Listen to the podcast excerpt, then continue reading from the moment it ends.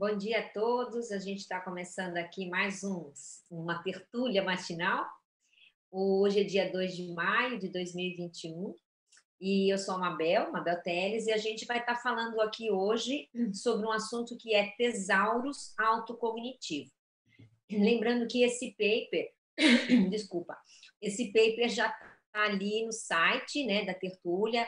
Quem tiver interesse de entender um pouco do que vai ser falado, né, faz download ali que tem um link para que a nossa apresentação vai estar baseada nesse nesse texto, né, que a gente disponibilizou. A gente tem aqui hoje na na sala alguns pesquisadores dando apoio, né, que é o Eduardo Azevedo, tem a Luimara, tem o Flávio, tem o Guilherme Kunz, tem a Carol e tem a Denise Paro, né? A gente agradece muito aí a presença de vocês. E a gente vai começar a apresentar, gente, e à medida que for surgindo perguntas, vocês vão colocando, né? A gente tem ali os mediadores das perguntas que podem aí passar para nós aqui. E a ideia é criar aí um bate-papo sobre esse assunto, né?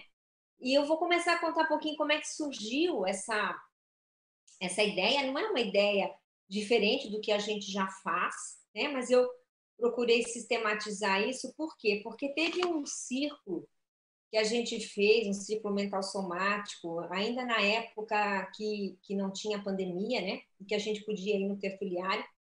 E o círculo era do tema do mega paravim, né? Que é um, um, uma entrada do, de, um, de um tema do professor Valdo, do DAC, e ele traz essa noção de mega paravínculo, que é aquela ideia prioritária que a pessoa eventualmente traz do curso intermissivo, e a gente resolveu discutir, debater isso num círculo, a gente trouxe até algumas pessoas para fazer estudo de caso de possíveis mega paravíncos. E eu lembro que eu sentava, eu estava mediando aquele dia, eu falava assim, gente, mas ó, a gente tem que misturar esse negócio aqui, né? Para chegar no mega paravinco, você tem que ter uma noção, às vezes, de mega trafor, mega trafar, mega trafal, matepensene. E, e eu falei assim, a gente tem que dar uma misturada de fazer uma, ampliar a visão de conjunto que quem sabe fique mais fácil arranhar esse mega paravinco, se a pessoa não tem a retrocognição intermissiva, né? Obviamente, se você tem essa retrocognição, você faz um shortcut, você não, né, necessariamente você não precisa disso. Mas se a pessoa está aqui tentando sem essa retrocognição, essa autocognição vai ajudar a mapear hipóteses, né, de mega paravinco. Enfim, e aí eu comecei a pensar nisso e eu falei, olha, a gente precisa, quem sabe, eu, a gente, eu, né, é, é, arrumar uma maneira de fazer o entrecruzamento dessas é, sínteses que a gente faz de nós mesmos e que a gente está muito acostumado a fazer na conscienciologia, e é preciso fazer as conexões, né, entre essas palavras, esses conceitos sínteses, porque isso pode ajudar a, a se entender um pouco mais. E eu comecei a tentar fazer isso justo por causa dessa, dessa análise. Imagina que deve ter uma opção de gente que já faça isso, mas enfim, né? Eu comecei a, a arrumar uma maneira de, de buscar essas, essa visão de conjunto maior, né? De não ficar só olhando, por exemplo, um traço, né? É, como é que esse traço, casado com aquele outro traço, pode me dar uma ideia mais avançada, mais aprofundada e diferente do que eu tinha de mim mesma, né? E foi assim que surgiu essa ideia do tesaurus autocognitivo.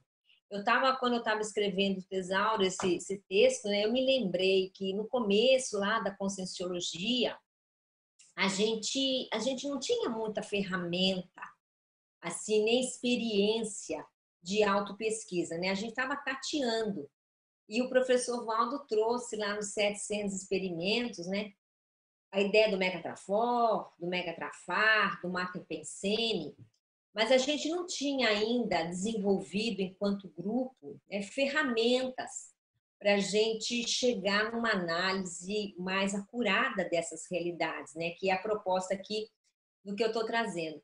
E hoje não, né? Hoje eu acho que a gente, depois de lá de quase 30 anos, a gente desenvolveu muito, é muita gente que se se esforçou né, de desenvolver técnicas, desenvolver metodologias, desenvolver processos para fazer esse tipo de autoanálise.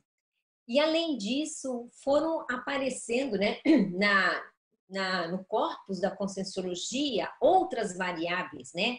além dessas de, de, de autodiagnóstico mais imediato, né, que era naquela época, né, o megatrafor, o megatrafar e o materpensene, né? Hoje em dia, se a gente quiser criar um elenco de variáveis de autoanálise, a gente vai passar um bom tempo, né, fazendo, é muita coisa que a gente tem, né? É, quando eu comecei a escrever isso, eu falei, nossa, é impressionante a ferramenta que a gente já dispõe na conscienciologia para fazer isso, né? E acho que o grande desafio, então, é, no meu caso, que eu vejo, acho que na média, né? Primeiro, fazer essa análise dessas variáveis que a gente vai trazer aqui e depois fazer o cruzamento dessas variáveis, tá? Então, é só para contextualizar o que a gente vai estudar e eu vou compartilhar, então, aqui a tela para a gente começar a apresentação. Deixa eu ver se vocês estão vendo. Tá vendo aí? Tá tudo bem? Tá? Então, aqui está o tema, né? E eu vou trazer aqui a, a definição do que eu trouxe. Opa! Do que eu trouxe de. de é chatinho, Simão. Do que eu trouxe aqui de definição. Então, eu coloquei aqui, ó. O tesaurus autocognitivo é o conjunto de neuroléxicos específicos e singulares engedrado pela consciência autopesquisadora, sintetizando traços, atributos, tendenciosidades, holopensenes, personalidades e construtos prioritários para si e sobre si, capaz de ampliar o nível de autorreconhecimento e autolucidez multiexistencial. Né? Então, a proposta disso, que eu chamei de tesauros, né, você fazer um elenco, uma listagem das palavras, dos vocábulos, do que expressam holopensenes, campos semânticos, autovivências, intrafísicas, extrafísicas, né? E que sejam próximas da sua realidade, de uma maneira de você fazer um mapeamento, mapeamento de você mesmo, né? A partir desses vocábulos, né? A gente sabe que os vocábulos eles expressam ideias, eles expressam é, holopensenes e eles vão começar a fazer pelas ideias, né, que eles trazem, eles vão poder assular, vamos falar assim, assular a holomemória, né?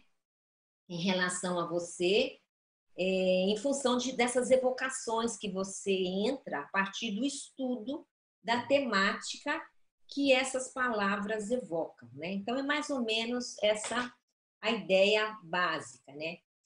E eu acho que um primeiro momento que a gente teria que falar aqui é a importância, pelo menos que eu vejo, né, da gente designar e nomear essas palavras sínteses que fazem parte da sua realidade. Então, eu estava até no texto, eu estava fazendo um paralelo, por exemplo, se você vai fazer uma pesquisa de modo geral, né, mesmo que seja na, na academia, você tem que especificar o seu campo de estudo. Você precisa dar um nome, o nome do que você vai estudar. E isso, às vezes, gente, é um problemão, né? Na hora que você vai fazer ali uma dissertação de mestrado, uma tese de doutorado, né? De você conseguir delimitar exatamente o campo o campo que você vai estudar, né? E essa delimitação nessa área, né, quando você começa esse campo de essa pesquisa, ela é imprescindível, né? Porque ela vai criando as limitações, os limites né, de estudo que vão te permitir o aprofundamento naquela temática, né? Então você vai criando ali é, os limites de pesquisa, né? Então ela, ela é muito importante porque ela clareia a cabeça do pesquisador na hora que ele vai começar um projeto de pesquisa, né? Então ele tem que escolher esse campo. Aí eu fiquei pensando na saúde, né? A gente sabe que é a mesma coisa. Né? Na hora que você tem o diagnóstico, olha, o seu problema é X, né? Você tem o nome da enfermidade, da patologia, da dificuldade, pronto, você fala, opa, então eu já sei, eu já tenho um campo de atuação, eu já sei, por exemplo, quais são os procedimentos que os médicos vão me passar para fazer aí o processo remissivo. Eu tenho noção do que eu preciso evitar, porque eu tenho um nome e eu criei um campo, né, de atuação da enfermidade. É, nas doenças raras, isso também é muito interessante. Eu tenho conhecidos que têm algumas doenças raras, né? E elas sofreram é, durante muito tempo, porque elas sentiam, elas tinham sintomas, mas elas não tinham diagnóstico, elas não tinham o nome da patologia, né? E aquilo gerava uma angústia, primeiro por causa da incerteza e desse campo nebuloso que aquela enfermidade tinha, né? Você não sabia de onde vinha, e, e porque ela não tinha tratamento, porque não sabia qual era a enfermidade, né? E quando descobriram e deram nome para a enfermidade que essa pessoa específica ela tinha, e outras que a gente vê, aquilo foi um alívio, né? Não quer dizer que ela se curou, mas ela se entendeu. Ela entendeu o que acontecia com ela mesma, né? Então, essa coisa do nomear é muito, é muito sério, né? Porque ela clareia muita coisa. Na consciencioterapia, só para a gente lembrar, tem uma fase lá que, que é proposta, que todo mundo conhece, que é a fase do autodiagnóstico. Né? No autodiagnóstico, você nomeia a patologia, o traço, a dificuldade que você quer superar, o que você quer ampliar. E é uma fase decisiva da autoconsciencioterapia, né? Porque você sabe agora qual é o seu foco. E na autopesquisa, eu vejo que é a mesma coisa, né? De você nomear esses traços, esses aspectos intraconscienciais e criar o seu vocabulário autocognitivo que mais se aproxima de você, né? E isso ajuda, primeiro, que dá mais lucidez. Eu, eu vejo que amplia a lucidez na hora que você faz isso.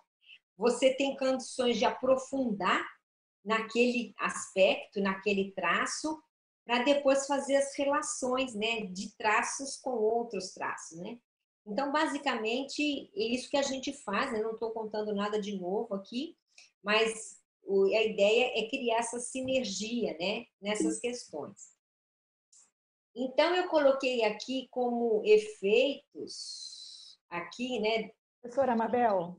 Pode falar, vai falando enquanto eu consigo vir aqui. Ah.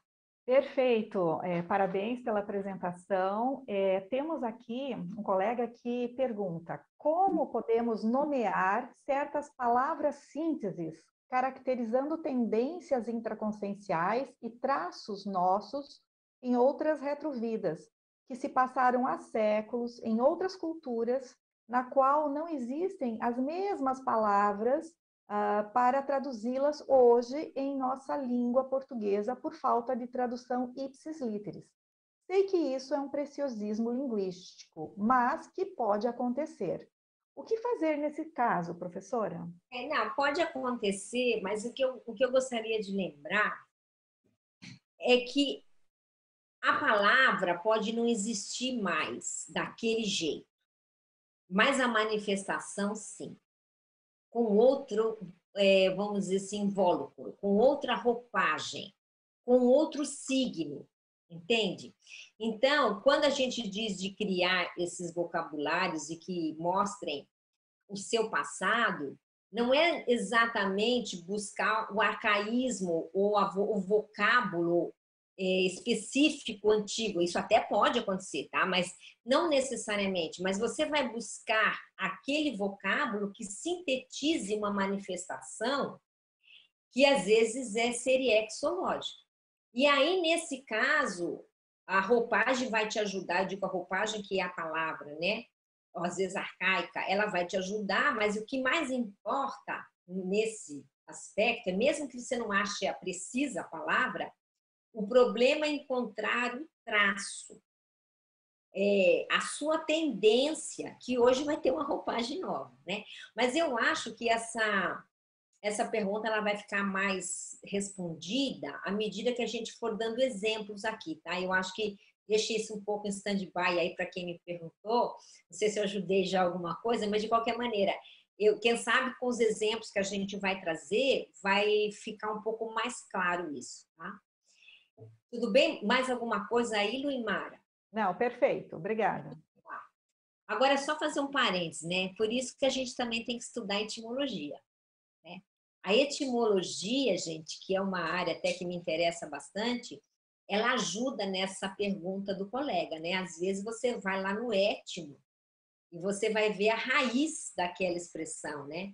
Ajuda a ampliar, ajuda a te dar uma ideia de como aquele conceito surgiu no passado e mais do que isso, né? Como aquilo foi sendo moldado ao longo dos séculos e que às vezes hoje aquela palavra que veio daquele étimo tem um significado completamente diferente, né? Porque a própria sociedade manipulou, no bom sentido, né? Usou a palavra. E, e, e, toda vez que uma palavra ela é muito usada por uma sociedade, ela sofre mais alterações, né? As palavras que a gente chama de palavras cultas são aquelas que são mais próximas do étimo, porque elas não foram alteradas justamente por serem pouco usadas. Já o vocabulário popular, que a gente chama, né, os vocábulos mais populares, eles às vezes se distanciam muito mais do étimo. Agora fazendo um parênteses aqui, né? Justamente porque porque as pessoas usaram muito, né? Quanto mais você usa uma palavra, mais ela sofre alterações, justamente por causa do pensamento analógico, né? Então a pessoa ela vai usando, fazendo analogias e vai empregando aquela palavra com um novo sentido e a, e a palavra vai se ampliando e quando você vê ela é polissêmica, né? Ela tem uma série de possibilidades, mas é fruto do dicionário analógico, né? Do pensamento analógico dos falantes. Mas enfim, Vamos ali nos efeitos do tesaurus, né, que eu acho. Primeiro, quando você cria esse tesaurus, né, que a gente vai mostrar essas variáveis aí que estão no paper, primeiro você amplia a visão de conjunto sobre si. Né? E aí é, é quase que uma espécie de uma micro mini fotografia, né? Assim bem caricata, né? Eu acho que é bem caricata porque a consciência ela é tão complexa, né? Ela é tão assim multifacetada mas ela é uma fotografia. Se você tem esses vocábulos, você tem uma fotografia mais próxima de si, né? Ela aumenta o repertório autocognitivo, né? Obviamente, em função disso. Seriexológico e proexológico. Né? Eu lembro, eu acho que um dos efeitos disso não é só você se descobrir do ponto de vista da seriexalidade, mas é aplicar isso hoje, né? Hoje para frente, né? Dentro desse futuro.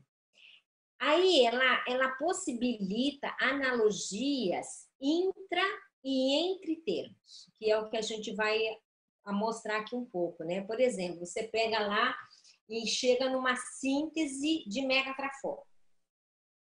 Aliás, né, diga-se passagem, gente, pode ser que não seja aquela perfeição ainda, né? Não tem um 100% de acerto. Quem sabe nessa vida você nem vai saber se é isso mesmo. Você vai, de repente, depois da dessoma, ver, cheguei perto, não. Mas, enfim, mas não importa. O que importa é essa tentativa é, real, verdadeira e, vamos dizer, honesta, né? Vamos falar a palavra honesta, de chegar mais próximo de si mesmo. Então, quando você pega essa síntese de um megatrafor qualquer, né, que a pessoa tenha, ela pode fazer. Eu gostei muito de uma, de uma expressão onde que a professora Rosa usou, no curso Fundamentos né, da Evoluciologia, ela diz assim: você faz uma pesquisa vertical. Né, a pesquisa vertical em cima daquela palavra síntese. E vai vendo quais são as palavras análogas a aquela palavra síntese, que campo que ela atua. É, se você tem um megatrafor, é, ele tem que ser manifesto, né? E quando você começa a criar esses campos, você vai se encontrando mais. E depois você faz a interseção com as outras variáveis, né? Que a gente vai ver que daí é entre os termos, né? Gerando aí neo-achados, e isso que é o, o interessante da coisa. Esse tipo de trabalho, que é o trabalho de autopesquisa, né, eu vejo que ele cria um campo muito bom para a atuação de amparadores. E, e, ele, e ele, inclusive, às vezes, ele dispara para fenômenos, né, achegas, é, visitações, retrocognições, é para quem, vamos dizer, se fica mais aberto para isso, né? Por causa da imersão naquele holopensene. Vamos supor que você pega lá um tema qualquer que eu coloquei na variável ali, vamos dizer a retrocene, né? Depois a gente explica melhor. E você entra naquele campo do vocábulo e começa a destrinchar o vocábulo. Se você está perto da verdadeira, mais, mais verdadeira não digo, né? Da mais próxima realidade de retrocenha, é inevitável, eu acho que é inevitável, que você começa a sular sua aula memória. Você começa a cutucar com vara curta, né? Porque você faz a imersão em você mesmo, porque é a sua retrocenha. Ou aqui está o Guilherme, né? o, o seu Mater Pensene, ou tem aqui a Denise Paro, que também foi convidada no seu retro discurso, né, que a gente vai explicar isso nessas variáveis. Então, é, é eu acho que é inevitável esse campo, né, o campo de autopesquisa que se forma e que as pessoas que estão habituadas aí em fazer essa autopesquisa, elas já sabem que é assim. E no item aqui 5, né, é, amplifica e qualifica as retribuições proexológicas. Então, eu penso isso porque você, quando você tem esse mapa, você tem como aquela delimitação de pesquisa lá do mestrando, do doutorando, né? Você mais ou menos mapeia campos de manifestação prioritários. Não são os únicos, né? A gente não acho que a gente não pode fechar questão em nada, porque tem sempre o um novo, né? Tem o NEL depois do curso intermissivo, mas são campos de jogo, né, de manejo de jogo, às vezes prioritários para aquela pessoa, tanto em termos de reciclagem, quanto em termos de retribuição, quanto em termos de recomposição, quanto aquilo que o, o professor Loche chama de ampliação do acerto. Então, veja, são várias maneiras da gente encarar esses campos, que é essas palavras sínteses que a gente pode colocar sobre si mesmo para amplificar a proexis, né? A consecução da proexis e acima de tudo a retribuição, né? Como é que você retribui os aportes recebidos. Luimara, não sei se tem alguma pergunta aí agora, eu posso seguir, os colegas aí também. Tudo bem? Ah, pode seguir, professora. Pode seguir, tá. Aí então, gente, eu trouxe algumas variáveis aqui que todas elas a gente conhece, todas elas têm uma bibliografia bastante vasta na conscienciologia, tá? Então não tem novidade assim do que eu vou trazer. A, a questão é a gente se achar dentro dessas variáveis, né? E isso que eu acho que é o importante dessa história, né? Então, por exemplo, a primeira variável que eu acho que vale a pena a gente mapear é a autopensenofilia. Os holopensenes afins à pessoa, né? E ela tem que escrever, gente. A minha proposta aqui é que a pessoa escreva. Ah, mas eu não tenho certeza ainda. Essa incerteza em relação a isso, eu acho, não sei, cada um, eu sei que os colegas da sala pensam, né? ela tem que ter tempo para terminar. Sabe? Essa incerteza eterna, ela não é funcional. Então, a pessoa ela tem que, pelo menos, partir da hipótese mais viável dentro do nível de lucidez que ela tem naquele momento. Eu penso isso. Há um momento que ela tem que dar um basta e falar: não, vou partir por aqui. Né?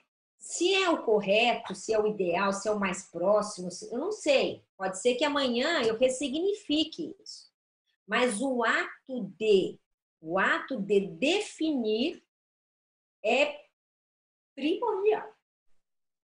Eu acho, porque aí começa tudo, o jogo, você entra no jogo, né? Não sei o que vocês pensam aí. pessoal aqui, somente aí o Guilherme e a Denise, que estão fazem essa, esse trabalho, né? Eu acho que você tem que dar o primeiro chute. O que, é que você acha aí, Guilherme?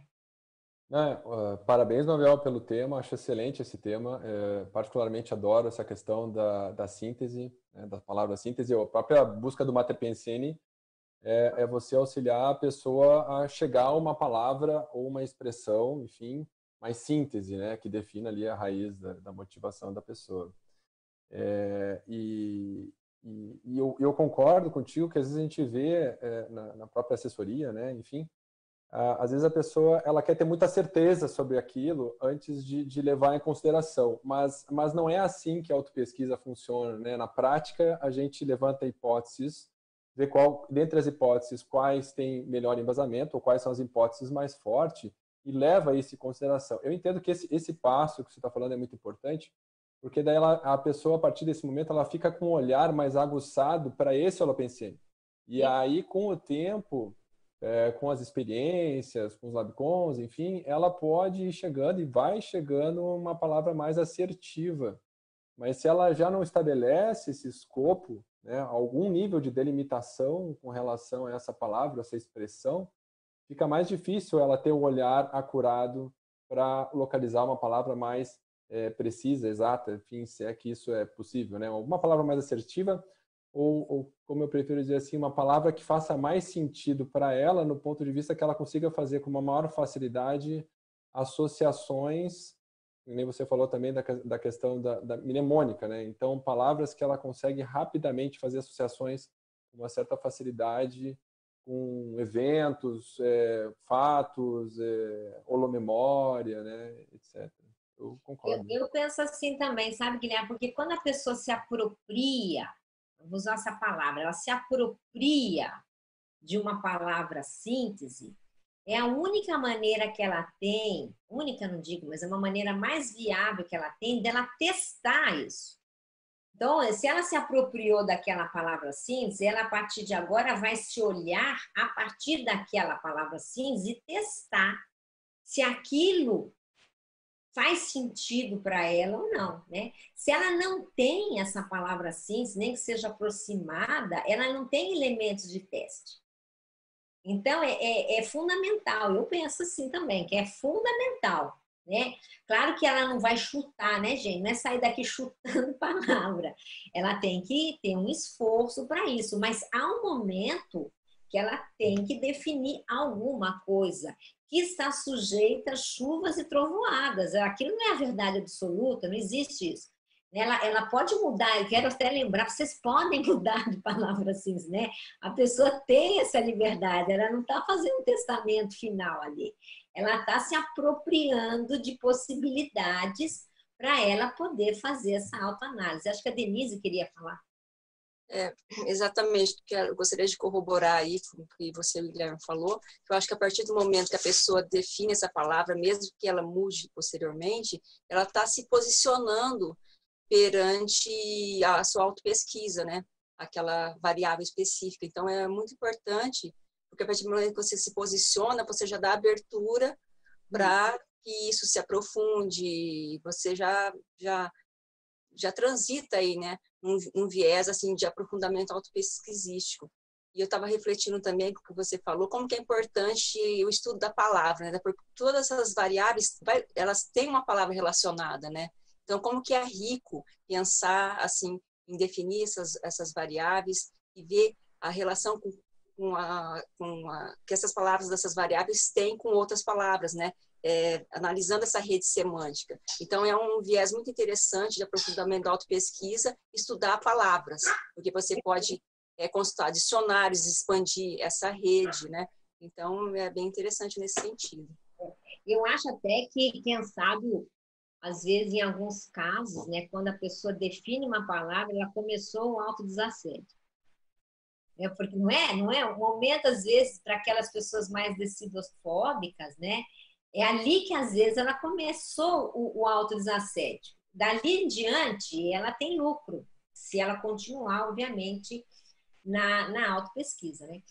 Então, eu trouxe aqui a autopensenofilia, tem vários aí, aí são várias palavras que a pessoa pode chegar à conclusão sobre si mesmo, o que lhe interessa, né? o que, que filia que ela tem. Tem isso muito escrito, acho que foi o Pedro, escreveu já sobre esse assunto, até no livro do Seriex, tem muitos exemplos aí que a pessoa pode, Seriexologia, que a pessoa pode buscar aí possibilidades, né? Mas eu não acho difícil, olha, gente, não é difícil, não é difícil essa autopensinofilia.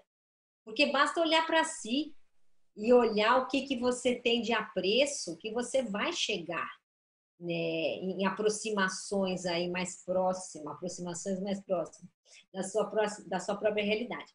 Depois você tem um conceito aqui, opa, mas eu, eu pulei uma aqui, desculpa, esse mouse aqui meu tá muito ruim, peraí, aqui. Antes disso, né, tem a autoespecialidade, que é o campo pesquisístico no qual apresenta vocação, interesse e know-how acima da média. Né? Esse, esse teve até curso, a professora Cristiane Ferraro, ela coordenou um curso de autoespecialidade há um tempo, lembra, né, Mara?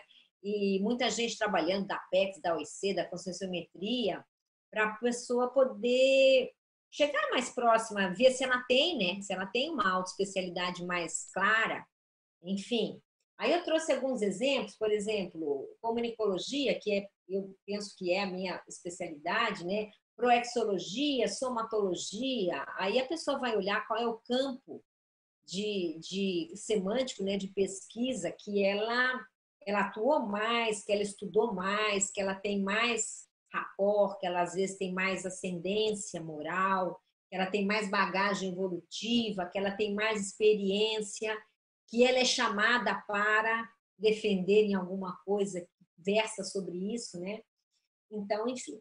O segundo aqui, gente, que é o alto para megavinco, esse para mim é o mais obscuro. A minha pesquisa começou por aí e continua aí também, né? Porque eu acho, eu acho mais difícil é, chegar, né? Mas, enfim, que é aquela ideia prioritária que a pessoa criou para si no período intermissivo, objetivando a autoprogramação existencial.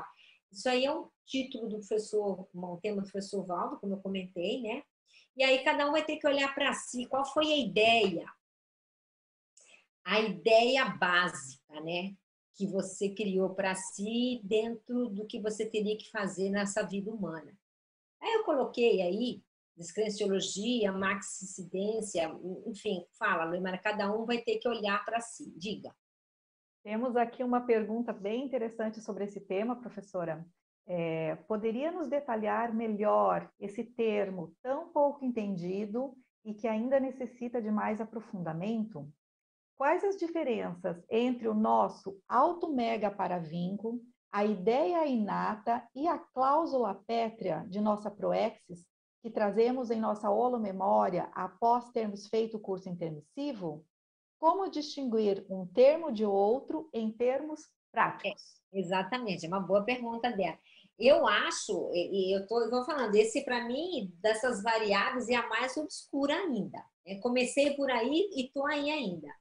Mas eu tenho a impressão que há uma relação próxima entre esse, esse paramegavinco e uma das cláusulas pétreas, porque a gente pode ter mais de uma cláusula, né? Então, que é o cerne, o nogórdio, o nogórdio dessa vida humana sua. Qual é o seu nogórdio? Quando eu digo nogórdio, não é um problema necessariamente que você vai resolver, etc. Mas é a prioridade da sua vida. Eu acho, por, por, hipótese minha, mas veja, gente, é hipótese minha, tá? É uma coisa que realmente a gente precisa estudar mais. Eu acho que tem relação. Porque a gente não é esquizofrênico.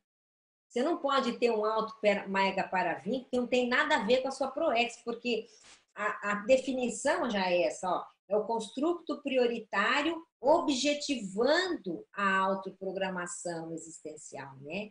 Então, até que ponto essa ideia, ela não embasa a ação, que é a cláusula Petra que você tem que fazer, né? Para mim, a cláusula Petra, ela está mais no âmbito da ação. E então, você tem que fazer isso, né? Vamos dizer assim, seja lá qual for a. Mas o que está por trás disso? Existe uma ideia, um objetivo a partir daquela ação.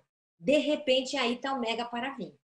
É isso, gente, ó, eu estou falando aqui, mas não discutam, debatam, refutem, tá? Porque eu acho que é um tema difícil ainda. E, e, acho que a gente um dia ainda vai ter um curso. Sempre eu falo isso, eu mesmo falei, vou fazer um curso, mas não deu ainda. Mas eu acho que tem que ter, para a gente destrinchar um pouco mais isso. Quer falar, Guilherme? Não, concordar, eu concordo contigo, me, me parece que o, o, a cláusula Petra é uma consequência do mega paravínculo, né? do mega paravínculo. A pessoa ficou ponderando lá no curso intermissivo, e aí, como conclusão disso, ela vê determinadas coisas que ela não pode deixar de executar na, na, na, na, vida dela, né? na próxima Isso. vida intrafísica. Mas eu é queria assim ressaltar... Que eu... Perfeito. Ah. Eu queria ressaltar uma coisa que você falou também, que é essa questão da harmonia entre essas variáveis. Né? Eu acho muito legal quando você traz também, esse, esse amplia né, esse conjunto de variáveis para a gente olhar, mas ao mesmo tempo a gente, é, essa inter-relação entre essas variáveis, ela tem que existir uma certa harmonia. Não pode uma coisa, ficaria estranho pelo menos, uma variável te direcionando para um lado e a outra completamente dissociada para o outro. Então, é, o interessante, por mais que a gente, voltando àquela pergunta anterior também, né, a gente estava discutindo, da questão das hipóteses, conforme a gente vai ampliando essa, a, a nossa nossa definição com outras variáveis, elas vão nos, é, essas outras variáveis também vão nos auxiliando a ver se tem harmonia, se não se é necessário algum ajuste, né? Então existe um, um equacionamento aí dessas variáveis que tem que funcionar é, de acordo, né? E tem que ter alguma uma, uma correlação entre elas. É, eu, eu penso assim que não quer não quer dizer, né, Guilherme, tem que ser certinho, mas não pode ser esquizofrênico. Exato. São não coisas. Dá, é. Se São for esse, ou você não pescou, tá, tem lacunas, né? Que você não viu que está por baixo aqui fazendo a conexão, ou às vezes precisa de ajustes mesmos. Eu também concordo com isso. É, são, são, variáveis diferentes, né? Mas que realmente é necessário um aprofundamento para ver que às vezes, de fato, é só nem as ilhas no oceano, né? E lá no fundo tem alguma conexão, mas se não tiver esse nível de aprofundamento, a gente não consegue ver essa conexão. Não consegue. Mas. Muito bem, então eu não vou passar muito, tá, nesses itens, tá, gente? Porque esses itens já existem, né, ali no corpus. Então tem aqui a cláusula PET que a gente está comentando, né, que são as ações, os posturas, às vezes essa ação é uma reciclagem, né? Enfim, que, que fazem parte. Eu acho que depois de um certo tempo, né, de conscienciologia, os mais veteranos já estão mais tempo avaliando, eles, quem sabe, tenham já mais facilidade para olhar isso. Né? A vida já mostrou a, a, os esbregues, os, as necessidades, já mostrou um pouco das cláusulas pétreas. Né? Não é uma coisa assim tão distante é, do intermissivista. No primeiro momento, eu lembro que quando, quando trouxeram essa ideia, o professor Valdo trouxe, né, eu fiquei olhando aquilo e falei, nossa, mas agora que já decantou, você vê que é algo mais possível de você vislumbrar, porque não está distante do que você é, consegue vislumbrar na sua realidade. Quer dizer, pode até ter cláusulas pétreas que você nem percebeu, né? Mas algumas. Ou então a pessoa está completamente fora de tudo, né? Então, ela está completamente fora da ProEx, pode ser que ela não tenha nem ideia, mas se ela já está tateando, alguma coisa, eu penso que sim, e ela já vislumbrou. Aí tem o Marta Pensene, que aí tem o Guilherme. É, engraçado que esse, esse Marta Pensene, né, ele é o que te orienta, né, é o Pensene predominante, mas eu acho um dos temas mais difíceis, né? É paradoxal isso. Mas isso na minha percepção, tá? Pode ser que outras pessoas não acham dessa maneira, mas eu, seu, o seu norte, né, como o professor Valdo fala, é aquilo que te norteia e ao mesmo tempo às vezes é mais difícil de ver, mas enfim. Mas aí tem alguns exemplos e tem tem o, o professor Guilherme, ele tem verbete com técnicas de identificação. Aliás, gente, muito desses itens tem assessorias, né? Assessorias ali na Consecutivos que faz, que ajudam a pessoa a chegar nessas nessas palavras sínteses, né? Então, enfim. Fala, Leimara. Uma colega pede para aprofundar o tema Mater Pensene, por favor. Guilherme, então é para você, fala lá. O Mater Pensene é, é, é, a síntese né, da, da consciência, no sentido, é a raiz motivacional da consciência e a gente estuda o Mater Pensene também como uma variável é, de pesquisa serexológica. Né? Então, a gente considera que, as, que essa, esse motivador, a raiz motivadora da, da expressão e da produção dos pensenes daquela consciência é algo que demora muito tempo para mudar e ela é uma variável que ela a todo momento ela vai se qualificando, né? Vida após vida vai se qualificando, tem uma qualificação mais significativa no próprio curso permissivo, mas é esse, é esse o significado, né? Resumidamente. É... Lembrando, lembrando, que tem o seu livro, né? Se a pessoa quiser se aprofundar, não é isso, Guilherme? Fala. Li o manual do Mater Pensene, tem tertúlia matinal, tem tertúlia sobre a técnica de identificação do Mater Pensene também, é, como sugestões de aprofundamento. É, sobre essa questão da dificuldade, o que me parece muitas vezes é que é, é de uma obviedade tão grande que a gente não enxerga. E é. depois que a gente enxerga, a gente diz, nossa, é óbvio. Como é. não, né? Como eu não Como vi antes. É. Mas é o que é óbvio, às vezes é mais difícil a gente ver mesmo, de fato. É paradoxal, né? Esse negócio da autopesquisa é paradoxal. Muito bem, tem o Mega Trafar, que acho que esse todo mundo sabe bem que é, né? Que é aquela, aquele traço fardo, né? Aquela que gera uma estagnação, uma regressão que te puxa para trás, né? É, enfim, então esse traço ele tem que ser mapeado. Eu acho ele ele, ele é tão importante quanto mapear o Megatrafor, né? É, eu, eu, eu acho que é fundamental, fundamental mapear o Megatrafar até para você evitar é, se sucumbir ao Megatrafar, né? Então, é, tem isso. Eu trouxe alguns exemplos, também tem tem várias, é, vários, vários textos falando de megatrafar, tem assessoria sobre megatrafar. A Denise, não sei se ela quer falar alguma coisa, porque ela está nessa assessoria. Fala lá, Denise.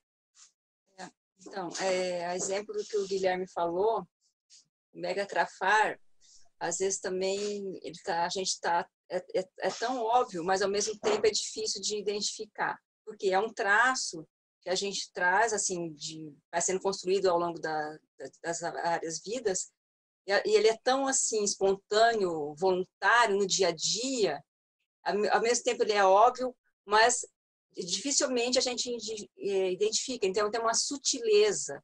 Então a gente fala que, até na assessoria, que o megatrafar do intermissivista, às vezes não é aquele traço moral, aquele traço é, sabe, sociopata, digamos assim, né? Aquela coisa crassa, grossa. Mas ele tem, ele é algo, às vezes, que é, é simples, é, é, sutil, mas ele regride, ele estagna mesmo sua evolução, ele te, te impede de avançar em certos aspectos. Então, é algo muito sério, né? Emperra, exatamente. Emperra. Você quer algo, aquela coisa, eu queria tanto conquistar essa conquista, eu digo, evolutiva. E quando você vai tentar, o bicho vem e ele te atrapalha. Então, quando você achar esse cara, é o cara que na hora que você quer, ele te puxa para trás, está ali, às vezes, o mega atrapalha, né? É, e uma das técnicas que nós usamos na assessoria para identificar o mega atrapalha é justamente as palavras, né?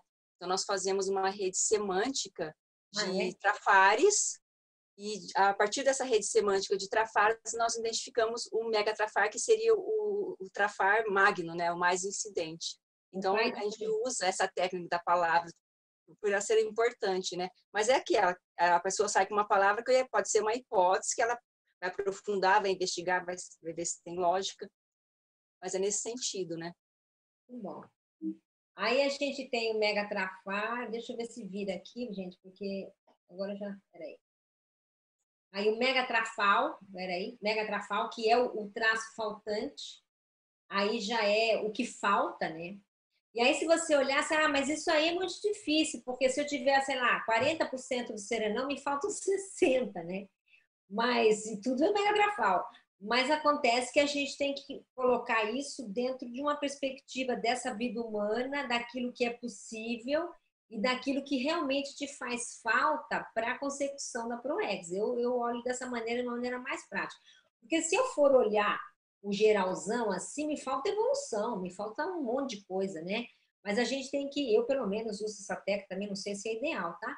Mas eu olho ali, prático, né? Nessa vida humana, daquilo que eu já poderia ter conquistado e daquilo que eu sinto falta na hora que eu preciso fazer alguma coisa, às vezes tem ali os megatrafais ou, ou os trafais ou o megatrafal, né? Tem o megatrafor, que é o megatalento predominante, aí tem livro da Daiane, tem técnicas disso, tem muita bibliografia sobre esse assunto, né? Da pessoa, ela, ela criar é, descobrir da mesma maneira que o megatrafar, o megatrafor. Tem esse que é a retrosenha pessoal, que o professor Valdo trouxe como um conceito, depois esse conceito foi expandido, né, que é a palavra ou expressão capaz de expressar a cosmossíntese holobiográfica pessoal, que é a proposta do professor Pedro. Então, essa retrosenha é aquela palavra que te amarra. Eu entendo assim, sabe? Ela amarra é, o conjunto de manifestações é, multimilenares ali, né? Então, não é exatamente o megatrafor, nem é o megatrafar, mas é, é, vamos dizer assim, é como o Pedro fala, é a cosmossíntese, né? Ela faz uma amarração e, e ela, às vezes, quando a gente chega nessa, nessa palavra, ela faz um strike autocognitivo. Eu acho que ela faz strike, porque como ela permeia uma síntese de muitas vidas, ela, ela, ela abre um campo, ilumina um campo, é bem interessante, né? Eu, eu vou mostrar um exemplo aqui de, de retrosenha, né?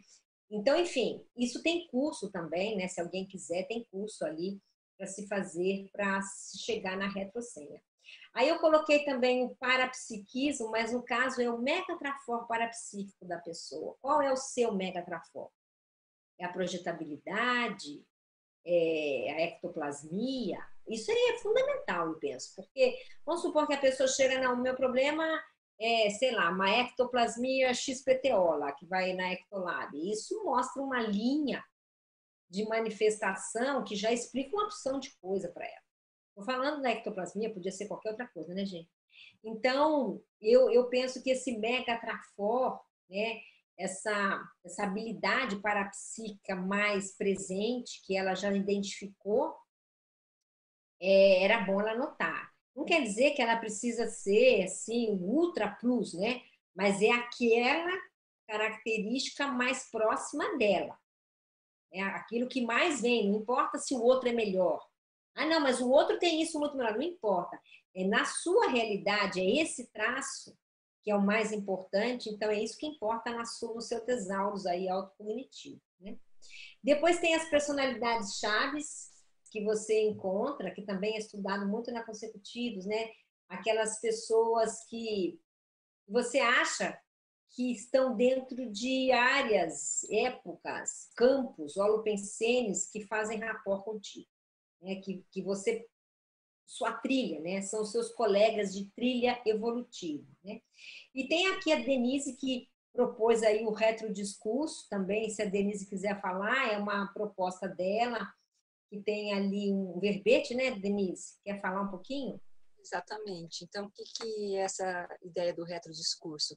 É estudar a partir do que nós escrevemos hoje, verificar o que, que tem conteúdo de passado, né?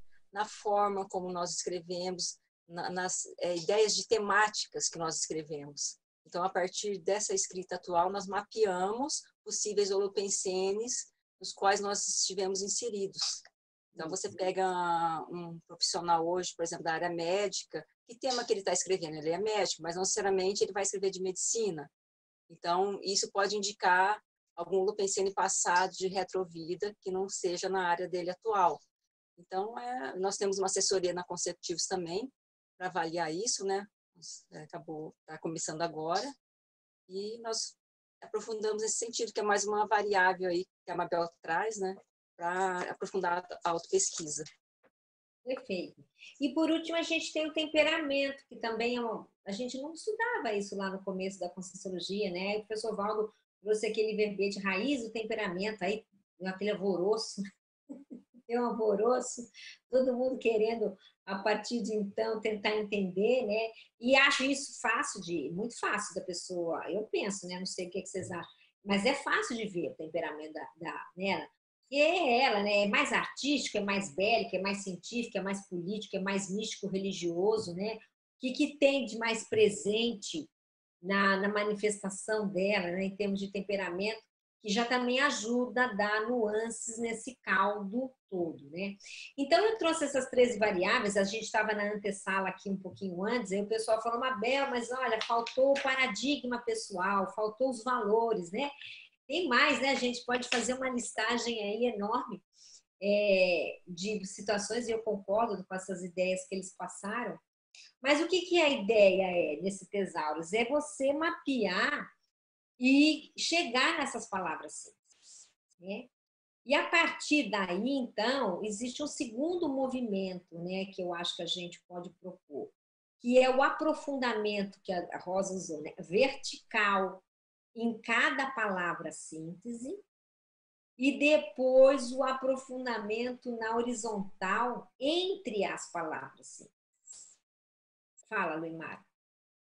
É, Mabel, tem uma colega que gostaria de saber, né, após esse levantamento, esse mapeamento, é, quais os indicadores que podemos utilizar para mensurar o nível do autorrealismo do nosso tesauros autocognitivo? Isso, é perfeita essa pergunta. E é isso que eu estava comentando aqui com o Guilherme, né, que a gente estava conversando.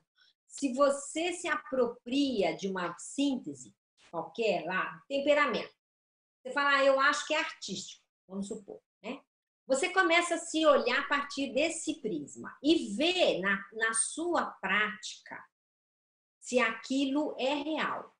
Se a sua manifestação, se o seu dia a dia, se as suas escolhas, se a sua gestualidade, se a sua senso de estética, se a sua pensenofilia, ela tem realmente a ver com temperamento artístico.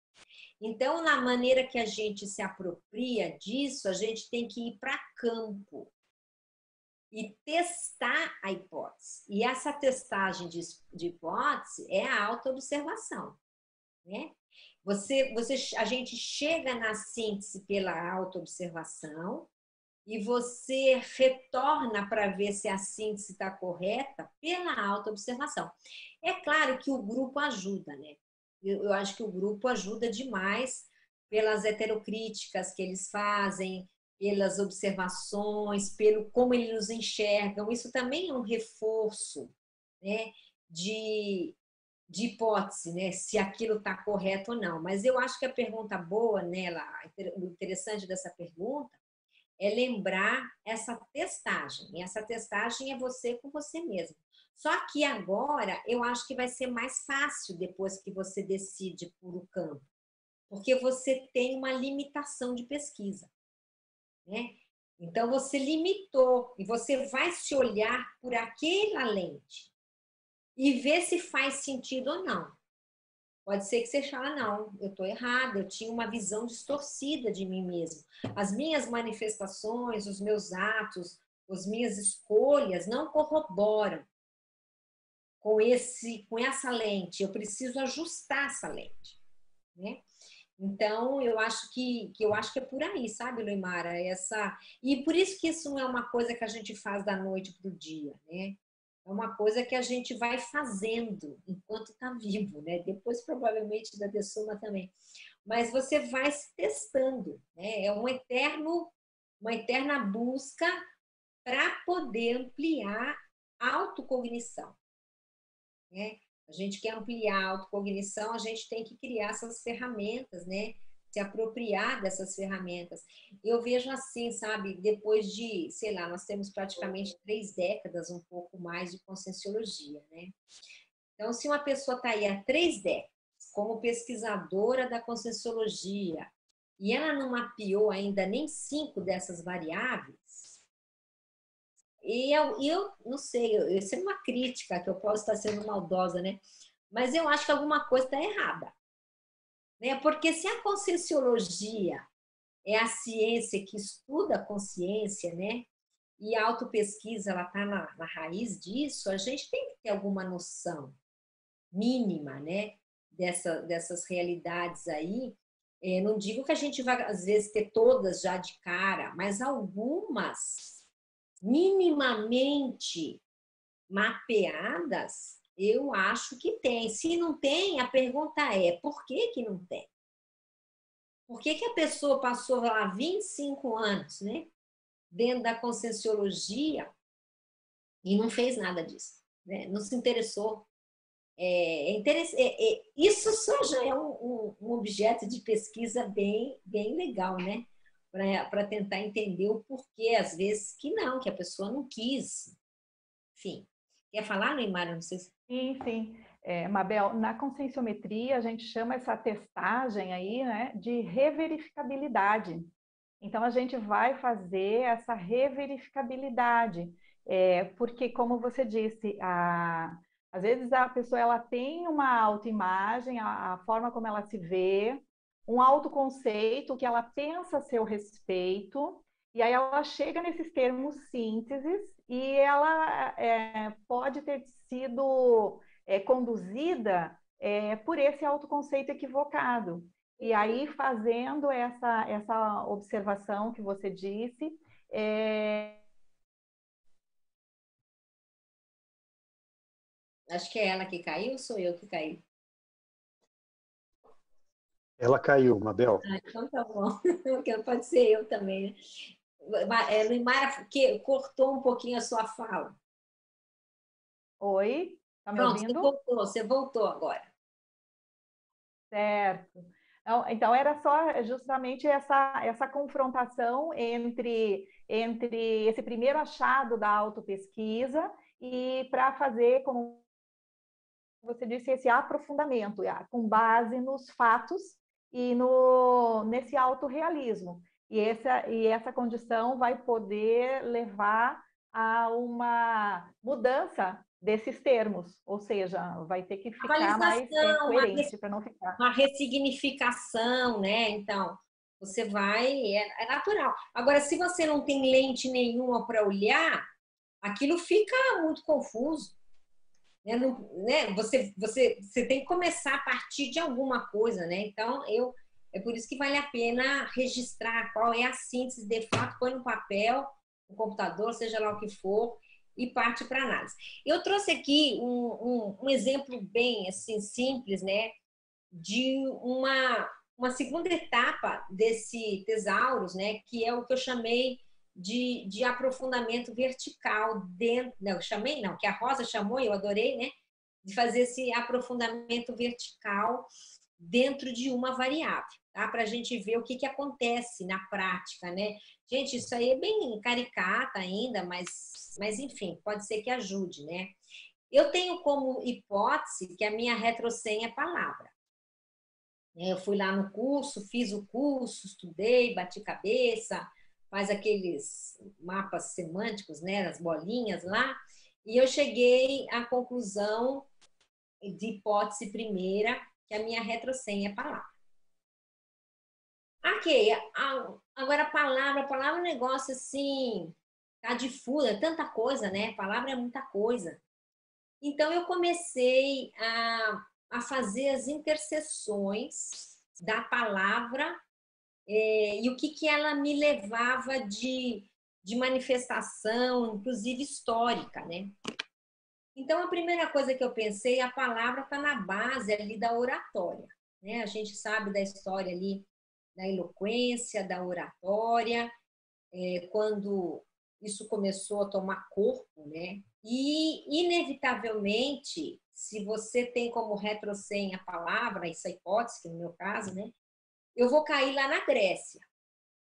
E eu vou cair em Roma é porque na Grécia a palavra era o elemento central da organização social naquela época, né? É, que eu estou falando da democracia. Então, a sociedade ela, ela se organizava no estatuto da palavra. E ali, então, você começa a pensar nas ágoras, nos espaços públicos. E isso faz muito sentido para mim. Tem todo sentido, porque eu sou formada em comunicação social, né? E, então, você já começa aí, e o espaço público, o espaço público do tomar a palavra, para mim também faz muito sentido, né? É por a, gente estar tá no tertuliário, no ciclo, nas tertulias, então essas coisas fazem sentido para a pessoa. Mas aí eu caio lá nos sofistas, e é interessante, obviamente que a gente já estudou sofistas, né? O professor Valdo mesmo tem ali uma, um verbete que chama Partilha do Saber, né? E ele coloca ali a hipótese de que muitas, muitos de nós fomos ex-sofistas. Mas acontece que, e eu já tinha lido isso um milhão de vezes, né?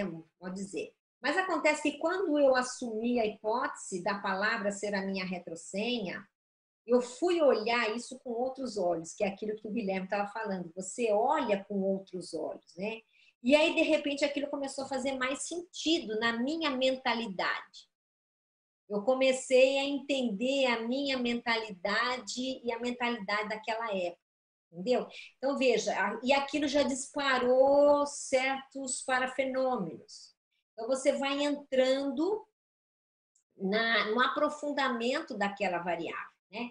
Aí eu coloquei outras coisas aqui, eu não vou ficar falando de tudo, tá, gente? Mas só para lembrar, a palavra está na base dos movimentos sociais, das revoluções, principalmente a oratória, aquele é, o aliciamento, né? a inflamação a partir do, da palavra nesses movimentos sociais, o poder da palavra e a palavra de poder. E fui. Aí você vai pegar essa palavra e vai jogar numa outra área, que é a pedagogia, que é uma área que faz sentido para mim também. Aí você vê a docência, a alfabetização, a escola, as universidades e a TADES, de uma maneira geral. Mas eu não posso esquecer, no meu caso, a religião. E aí vem a catequese, a palavra de Deus, as escrituras sagradas, que para mim faz tem uma outra realidade aqui que eu estou estudando que faz muito sentido, entendeu? É, a catequese, por exemplo, é a palavra de Deus, o, o vamos dizer assim, o, o, o médium da palavra de Deus, né, que seria aí o representante das diversas religiões e linhas místicas, ó, ó faz todo sentido. Então, quer dizer, veja, tudo está no, no contexto da palavra. Quer dizer, para quem está escutando, pode ser que não, não reverbere, né? Mas para mim faz, tem lógica, tá? Isso. Aí você tem dentro da comunicologia, né? Eu, eu sou formada em comunicação social, dou aula disso e, e trabalhei nisso a, a, vida inteira. Então, tem uma série de outras, outras variáveis que você pode. É, aqui eu até é, copiei, né? Você pode pensar na política, os discursos, os tipos de discursos, os argumentos o desenvolvimento desses argumentos, né? E a palavra de ação, é que essa coisa da linguagem conativa da política, né, que é a linguagem que gera ação. Ela influencia e ela mobiliza. Né? Então aí já estamos entrando na análise do discurso, né? E, e que a palavra, a palavra que move as pessoas no sentido da linguagem conativa, que pode ser positiva, mas também pode ser negativa, né? A gente tem que olhar as duas realidades. Eu escrevi um livro sobre profilaxia das manipulações, né? Aí, se você olhar para a patologia, aí você, eu coloquei alguns itens aqui, mas você poderia escrever uma opção de coisa que a palavra está inserida, né? Manipulação, demagogia, prolixidade, verborragia, a argumentação falaciosa, né? o, fa, o fascínio de grupo, a, a hipnose, vai longe, gente. Esse negócio vai longe, né? E aí existe essa maneira de você fazer esses mapeamentos aí só com esse primeiro item, que é o item retrosenha. Agora, então, existem várias, ou não sei se tem, eu coloquei mais. Ah, tem mais aqui, ó. Intraconsciencialidade, né? Ataque pensenidade, a palavra. Você vai falar, mas qual é a relação? O problema é de você articular rápido o pensamento e expressar em palavras. E, então você já entra a palavra e os seus atributos, né? O laringochakra, o alto neurolexo e a boca. Eu botei a boca aqui porque uma vez o professor Valdo falou que eu tinha que escrever um tratado sobre boca. Né? Eu escrevi um verbete sobre boca. Mas veja, boca, ele não falou laringochakra, né? Mas ele falou boca. É a boca da. Você, você come pela boca, mas você também fala, né? A palavra sai por aqui, além de escrever. Então, tem uma opção de coisa que a gente ainda precisa desvendar. O problema da sociabilidade à palavra, por exemplo, a conversação, né? E essa coisa que surgiu mais ou menos ali no século XVIII de uma maneira mais forte, a troca de cartas, os cafés, os encontros intelectuais para debater ideias, os círculos intelectuais.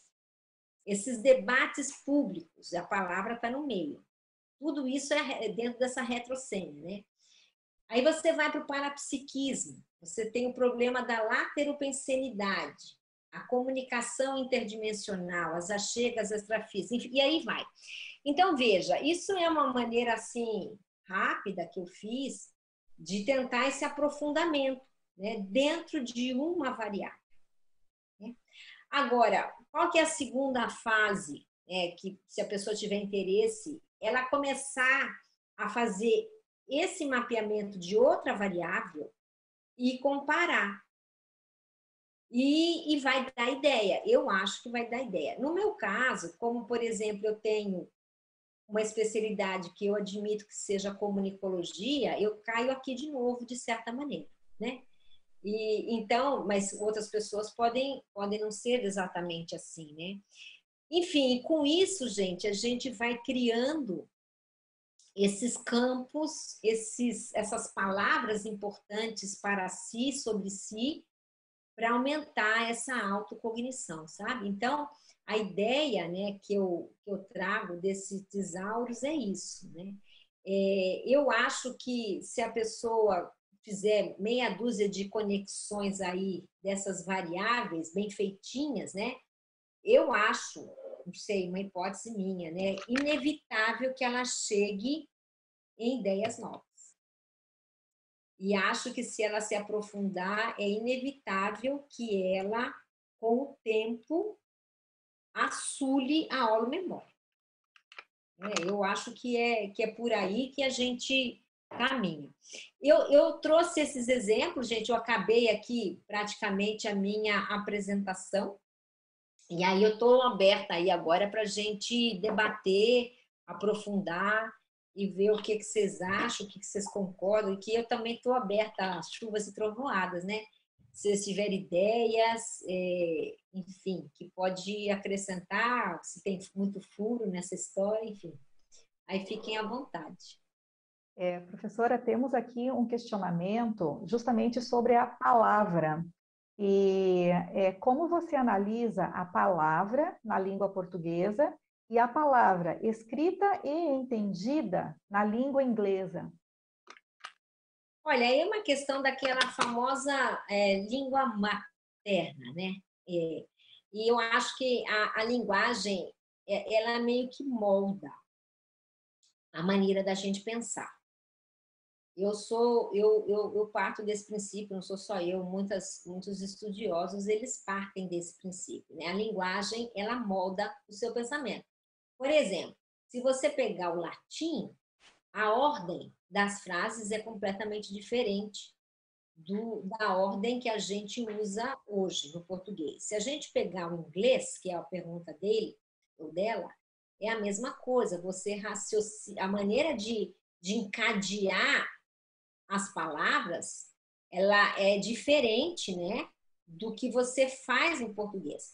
Então, acho que a primeira resposta dessa pergunta dessa, dessa pessoa é a língua materna, ela é fundamental, eu acho, no estudo da sua pensenidade, porque ela, de certa maneira, ela vai moldar uma maneira de pensar, sem contar o contexto holopensênico, sem contar a mesologia, aonde aquela língua ela está se realizando, né? Agora, quando você tem a língua materna e vai estudar um segundo idioma, que aí no caso que ele está perguntando aí da, do inglês, né? Ou pode ser o francês, o alemão. Aí o que que acontece? Você é muito interessante porque você entra num outro holopensene. Falar outro idioma, para mim, é entrar num outro holopensene, é uma outra matriz pensênica, que difere muitas vezes mais ou menos da sua língua materna. Né? As, tem, as línguas românicas são muito próximas, mas se você pegar uma, uma, um idioma né, do anglo-saxão, já, já mudou. E você entra naquilo e, e a hora de você usar a palavra, eu não sei se, se todos pensam assim, né? ela vem com uma carga diferente. É a mesma palavra com o sinônimo, por exemplo, chair, né? Cadeira e, e, e chair, que é a cadeira em inglês. Não é esse o exemplo melhor, mas na hora que você usa essa palavra em inglês e a hora que você usa essa palavra em português, a carga energética eu penso que é diferente em alguns contextos, né? Então, tudo isso é um universo que eu acho que a gente precisa estudar com mais com mais precisão. É um universo a ser explorado, né? É um universo a ser explorado.